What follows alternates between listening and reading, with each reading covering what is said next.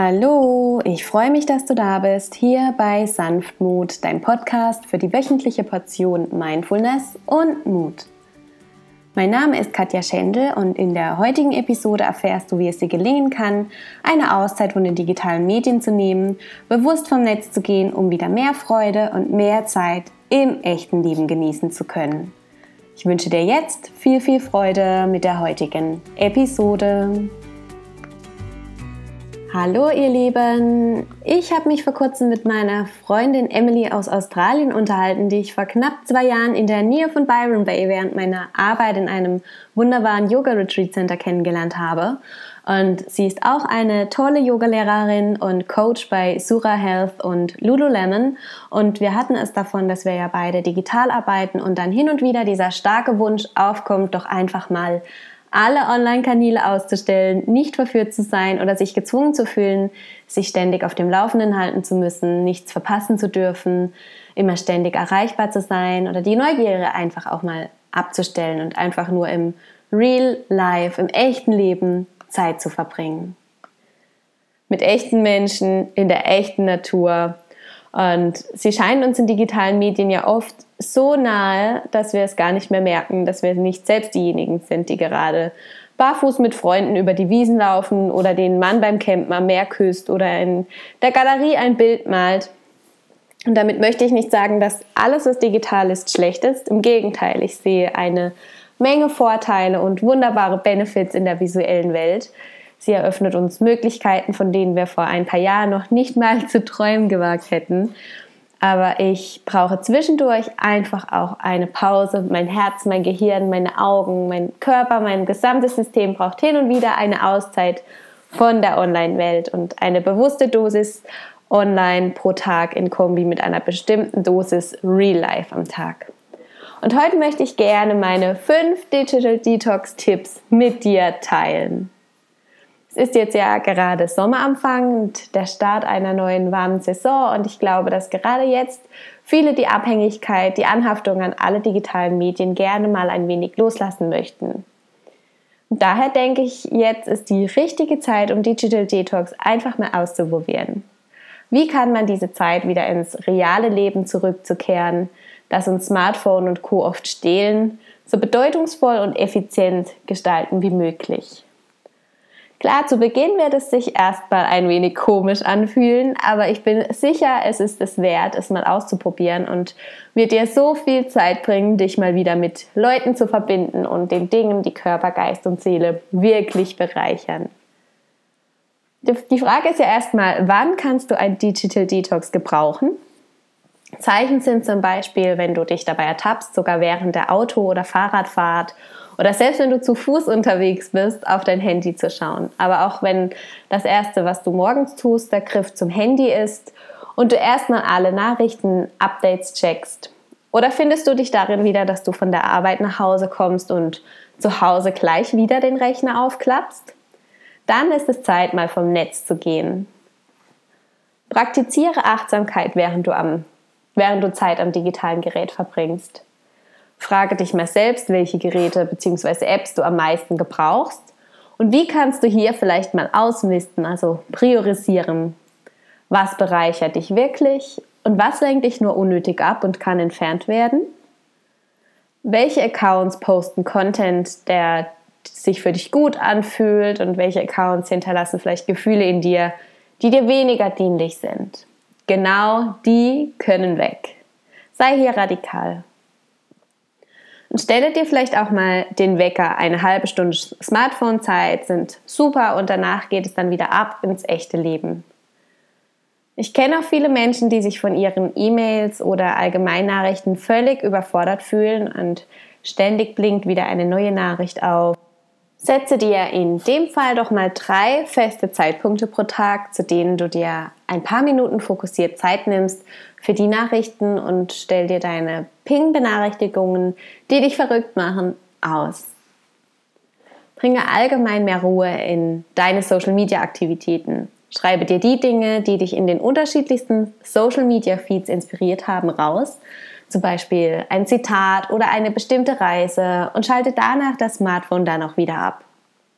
Nutze deine sozialen Netze in einem erhebenden und gesunden Weg.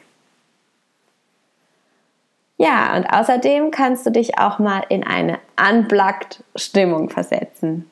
Was sind die Dinge, die du offline am liebsten tust? Tue sie.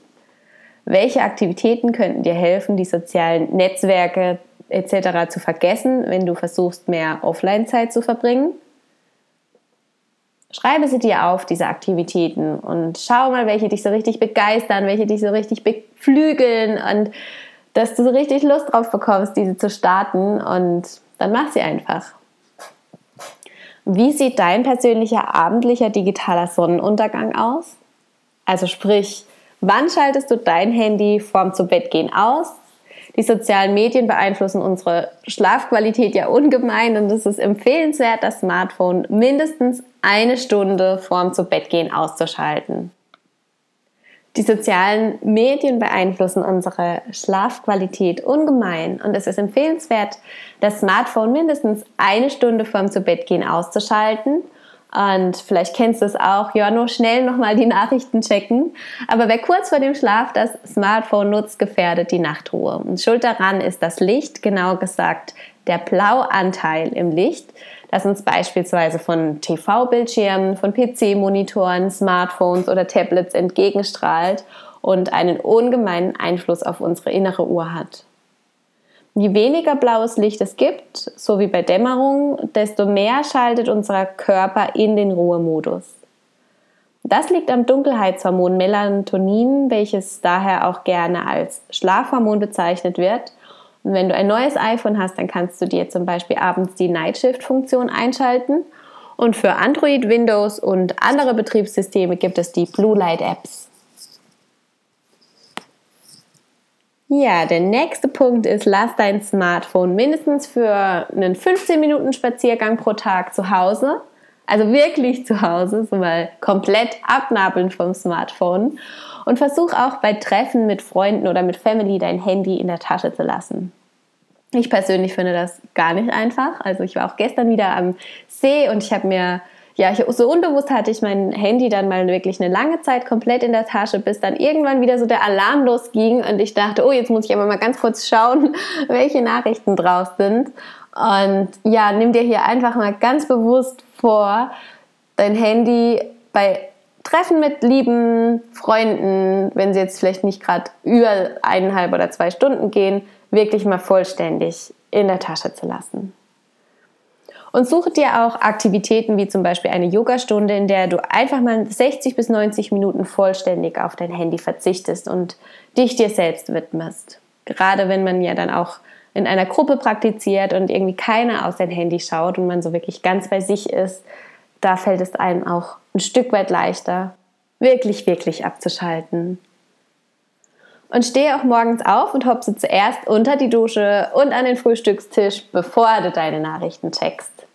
Auch das war für mich echt eine Challenge am Anfang, aber es fühlt sich so, so gut an, morgens einfach mal den Fokus auf das zu legen, was wirklich gerade im Umfeld passiert und diese reine Stunde des Morgens, wenn man aufsteht, wo noch nichts passiert ist, wo man den Tag noch blank vor sich liegen hat, so wirklich für sich zu nutzen.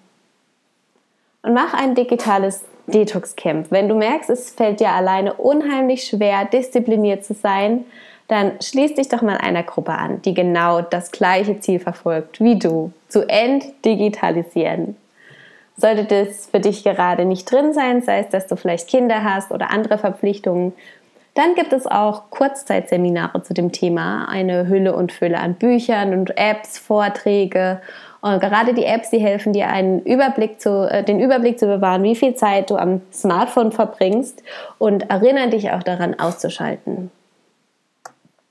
Ja, und wenn wir gerade beim Ausschalten sind, sind wir nun auch am Ende der Podcast-Folge angelangt. Und falls du dich angesprochen fühlst vom digitalen Detox, dann nutze die Gelegenheit, genau jetzt zu starten, genau jetzt dein Handy, alle digitalen Geräte mal für 15 Minuten auszuschalten und spazieren zu gehen oder nimm dir einen anderen Zeitslot heute dafür raus, an dem du in die reale Welt abtauchst. Ich habe es selbst letzte Woche schon gestartet. Wie gesagt, ich stehe jetzt morgens auf und verbringe die erste Stunde des Tages komplett offline. Und es tut so gut. Ich wünsche auch dir eine tolle Erfahrung off the grid. Ähm, falls du Fragen hast, stell es mir jederzeit gerne. Ich freue mich hier jedes Mal sehr über eure Mails, über eure Nachrichten, über eure persönlichen Geschichten zum Podcast-Thema, über euer Feedback.